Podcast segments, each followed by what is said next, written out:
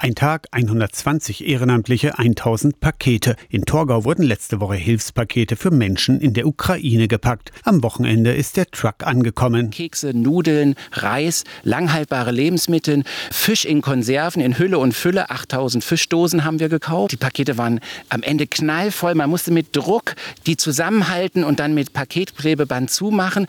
Ist aber auch wichtig, die müssen eine große Stabilität in sich haben, damit man dann auch 1000 übereinander in den LKW stapeln vorstellen kann. Vikar Sebastian Schäffner hatte die Idee. Die Packaktion war Teil seiner Ausbildung zum Pfarrer.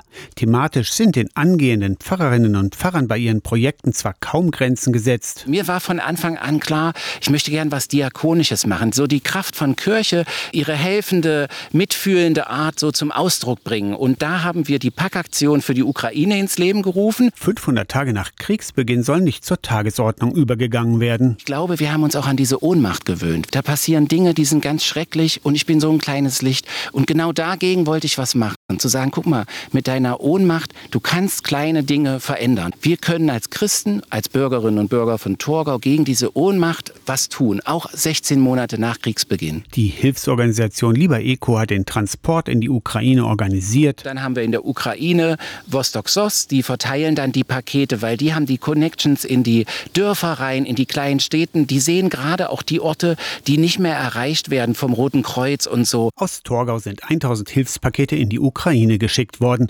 gepackt von 120 Ehrenamtlichen einen ganzen Tag lang. Aus der Kirchenredaktion Torsten Kessler, Radio SAW.